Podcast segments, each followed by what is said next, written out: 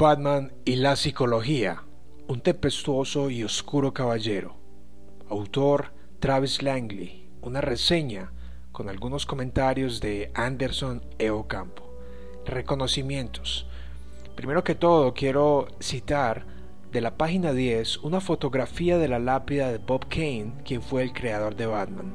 Creo que tiene algunas alusiones muy bonitas que merecen ser compartidas. Abro comillas. Robert Kane, conocido como Bob Kane, octubre 24 de 1915 hasta noviembre 3 de 1998. Dios le otorgó un sueño a Bob Kane, bendecido con inspiración divina y una rica imaginación. Bob creó un legado conocido como Batman, presentado en, mayo de 1939. La historia de Batman creció de ser una pequeña semilla en convertirse a un ícono americano, una creación de la mano de Dios. Batman y su mundo personifican la eterna lucha entre el bien versus el mal, con las leyes de Dios prevaleciendo al final de todo. Bob Kane, Bruce Wayne, Batman son uno y son el mismo. Bob infundió en su personaje de identidad dual sus propios atributos, tales como la bondad, amabilidad, la compasión, la sensibilidad, la generosidad, inteligencia, integridad, valor, pureza de espíritu y un amor por la humanidad. Batman es conocido como el Caballero de la Noche, pero por medio de sus obras camina en la luz de un poder superior, tal como su creador, Bob Kane. Amado esposo, padre, abuelo, en memoria suya, con amor. De nuevo, me encantan las alusiones y creo que transpira el trasfondo y las creencias del autor, pues Bob Kane era judío como muchos de los creadores de cómics en aquella época. Ahora, sobre el autor. Travis Langley es un superherólogo.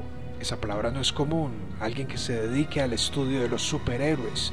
Es un docente de universidad erudito eminente en temas como la psicología en los libros de la historieta o el cómic y su relación con los fanáticos de lo mismo en la vida real. Este libro es pues la culminación de sus artículos, escritos y charlas acerca de los superhéroes. ¿Qué hace que Batman sea tan, tan querido por muchos? ¿Son los superhéroes que poseen identidades secretas esquizofrénicos? ¿Es Batman neurótico o psicótico? ¿Son la galería de supervillanos de Batman realmente supervillanos? ¿O será mejor que son víctimas de una sociedad sin corazón, con una necesidad de que sean comprendidos? Este prólogo fue escrito por Michael Uslan, quien prácticamente es el dueño de Batman hoy en día, como personaje, quien en una ocasión pidió al decano de una universidad que le relatase la historia de Superman, a quien finalmente Michael le puntualizó que lo que acaba de relatar es básicamente, en esencia, la historia de Moisés. La relación de los personajes de ficción como los superhéroes, incluyendo a Batman, con otros personajes bíblicos es aparente no se puede desconectar el hecho de que en los años 30, cuando comenzó el apogeo de las historietas, muchos de sus creadores eran judíos. Esto no significa que eran practicantes o que creían en Jesucristo como Salvador. Algunos ejemplos son de ellos, sin embargo, Joe Shuster y Jerry Siegel, quienes crearon a Superman, Stan Lee, quien es el creador de Spider-Man, entre otros personajes del universo de Marvel, y por supuesto Bob Kane, quien creó a Batman. Así que, como lo mencioné en la introducción a este episodio, lo que voy a hacer es citar algunas de las frases que he subrayado dentro de mi lectura como curioso que soy de este libro de psicología y a continuación voy a hacer algunos comentarios. En algunos momentos voy a hacer algunas relaciones o referencias cruzadas que en mi opinión o considero yo se pueden extraer de la palabra de Dios, de pasajes bíblicos, donde puede haber una relación, algunas lecciones personales o algunas conexiones con, con doctrinas fundamentales. No obstante, todas las traducciones de las citas han sido de mi autoría y estos son no oficial ya que el libro existe únicamente en inglés. Comencemos. Prólogo. El New York Times arremetió contra DC Comics, especialmente contra Batman, afirmando lo que podría ser una insensibilidad hacia todos los supervillanos como el Guasón, Dos Caras, Espantapájaros y Gatúbela, a quienes ellos, aparentemente, ven menos como villanos y más como meras víctimas de clasificados grados y tipos de enfermedad mental. Es muy normal hoy en día entonces ver a los psicópatas, asesinos en serie y demás como personas enfermas, víctimas de una sociedad, genios incomprendidos.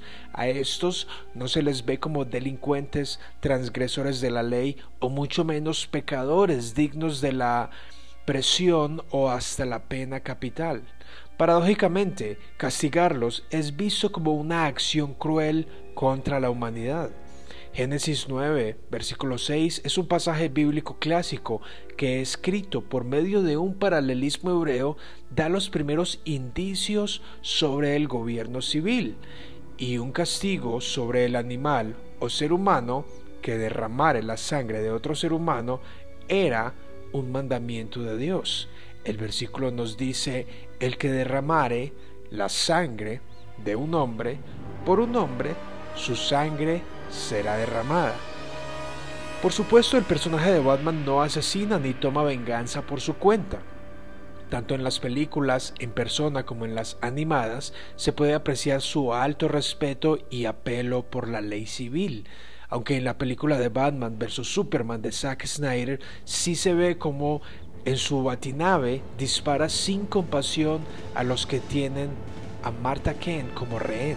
Y aunque no he visto que el universo de Batman incluya la pena capital, sí existe el asilo de Arkham, diseñado para sanar a estas personas atribuladas y poder así reintegrarlas a la sociedad. No obstante, la película de los años 80, El Caballero de la Noche, regresa, mejor dicho, su historieta cómic que eventualmente tuvo una producción cinematográfica animada, nos muestra como Harvey Dent, dos caras, que la naturaleza humana es inclinada hacia su lado oscuro, independiente de lo que se pueda hacer externamente.